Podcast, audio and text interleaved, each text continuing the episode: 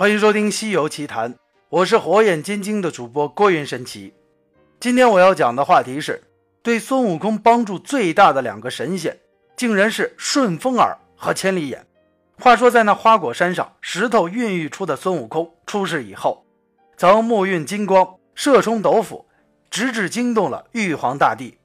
于是，这玉皇大帝即刻命令已被受封为千里眼和顺风耳的高明、高觉两兄弟进行查看。看看这下界究竟发生了什么事情。于是，这顺风耳和千里眼奉命打开南天门，查看一番后，即对这孙悟空的来历了解的是一清二楚。但是，这顺风耳和千里眼二人在汇报的时候，却对那玉皇大帝打了马虎眼。他们只是对玉帝轻描淡写的说道：“刚才天庭发生的地震，乃是因为东胜神州海东傲来的小国之界。”有一个小岛叫做花果山，那山上有一石头，见风化为一石猴，在那里拜访四方，眼运金光，射冲斗府，才引得这天庭震动。如今他银耳水时，金光将前夕。从《西游记》原著当中的这段话，我们可以知道这顺风耳和千里眼的意思是什么。他们的意思就是说，刚才引发天庭震动的那个地界的大事儿，其实只是个出生的小石猴。他虽然可以沐运金光，射冲斗牛，但是也是不足为奇的。而等到这孙悟空服食了凡间的饮食之后，他眼中散射的金光自然就会消失。玉皇大帝，您老人家可以大可不必如此惊诧紧张。而在此之后，正是因为这顺风耳和千里眼是如此轻描淡写的汇报孙悟空的出世，才使得这玉帝对孙悟空出生时的意象。和将来这个石猴可能造成的危害，丧失了应有的警惕性。而等到后来孙悟空拜师学艺，其实这顺风耳和千里眼也是知道孙悟空的师傅是谁的。但是直到这孙悟空学成本领出师之后，此二人也未把孙悟空的底细说穿。而这恐怕除了惧怕孙悟空那个道行高深莫测、本领高强的师傅之外，也有回报当年顺风耳和千里眼二人为妖时。袁弘没有拆穿他们身份的冤情成分在吧？否则，凭着顺风耳和千里眼的能力，又怎么可能对孙悟空的来历和师承情况真的一无所知呢？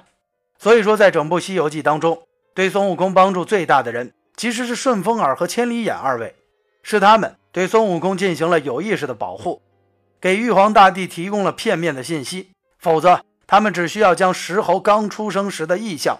和石猴以后可能产生的威胁，对玉帝稍加点醒的话，那么这刚刚出生、屁本事都没有的石猴，肯定会被那玉皇大帝扼杀在襁褓之中。而在天庭之上，另一个对孙悟空帮助也很大的人，就是我们上一期所讲到的太白金星。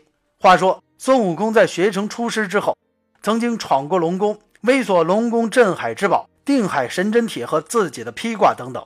之后，他又闹地府。强行的消除了猴鼠的死疾，搅闹的龙宫地府混乱不安。而他之后又聚结七个妖王，占山聚义，作妖为怪。此事经四大龙王及冥司秦广王奉幽冥教主地藏王表文进城玉帝之后，玉帝震怒，才随即调派神将天兵下界对孙悟空进行收服。而此时太白金星出班，对玉帝启奏道说：“上圣三界中，凡有九窍者。”皆可修仙。乃此石猴乃是天地育成之体，日月运就之身。他也头圆顶天，足方履地，福禄参霞，今既修成仙道，有降龙伏虎之能，与人有何异哉？可念生化之慈恩，降一道招安圣旨，把这孙悟空、孙猴子宣到上界来，授他一个大小官职，与他吉名在禄，居来此间。若依天命，后再升赏；若违天命，就此擒拿，一则不用动众劳师，二则收仙有道也。从《西游记》原著第三回的这字面上来看，太白金星这番话说的是非常冠冕堂皇，无懈可击。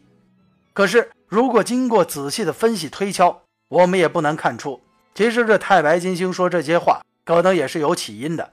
那就是这时的孙悟空虽然已经学成出师，他可以闯龙宫闹地府。但是这些只能算是小打小闹，因为龙宫地府的护卫们的道行和法力与天上的神将天兵的功力是没法比拟的，根本就不在一个层次之上。那么，如果这玉帝派下天上的神兵天将下界擒拿孙悟空的话，那么孰胜孰负远未可知。但是如果一旦这孙悟空不敌天兵天将，遭到擒拿被斩杀的话，那么孙悟空的一辈子可就全完了。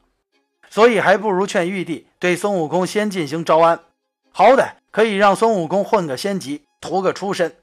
如果孙悟空本领再不济的话，也算是功成名就了。而如果这孙悟空果然本领很大的话，那这小官孙悟空肯定也不会干。等到那时候再让孙悟空反下天庭也不晚。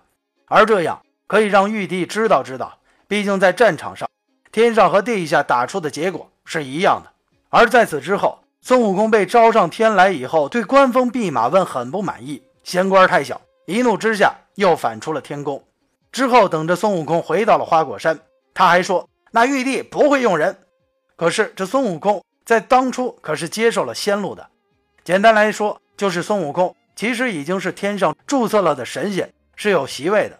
已经成为了编制内的人，是受人尊敬羡慕的。而在孙悟空第一次反下天庭之后，又来了两个独角鬼王，见了猴王，倒下身便拜。美猴王问道：“你两个见我何干？”鬼王说道：“久闻大王招贤，无由得见。今见大王受了天禄，得以荣归，特献赭黄袍一件，与大王称庆。望不弃比剑，收纳小人，亦愿效犬马之劳。”所以说。甚至在于地界的妖精之间，这没有天禄，这孙悟空似乎也屁都不是，半个鬼毛都招不到。而等到他一有了天禄，你不招，这小鬼们就自己来投了。而在此之后，这孙悟空又与牛魔王、蛟魔王等七人结成了七兄弟，甚至又竖起了一面大旗，齐天大圣自己单干起来了。而之后的故事，这太白金星再次下界招安猴王，让这猴王当上了一个。有名无实的齐天大圣。好了，今天的《西游奇谈》先讲到这里。我是火眼金睛的主播郭云神奇。如果《西游奇谈》你还没听过瘾，可以关注我的另两个音频节目《秘史奇谈》和《宋朝那些事儿》。我们下期的《西游奇谈》不见不散。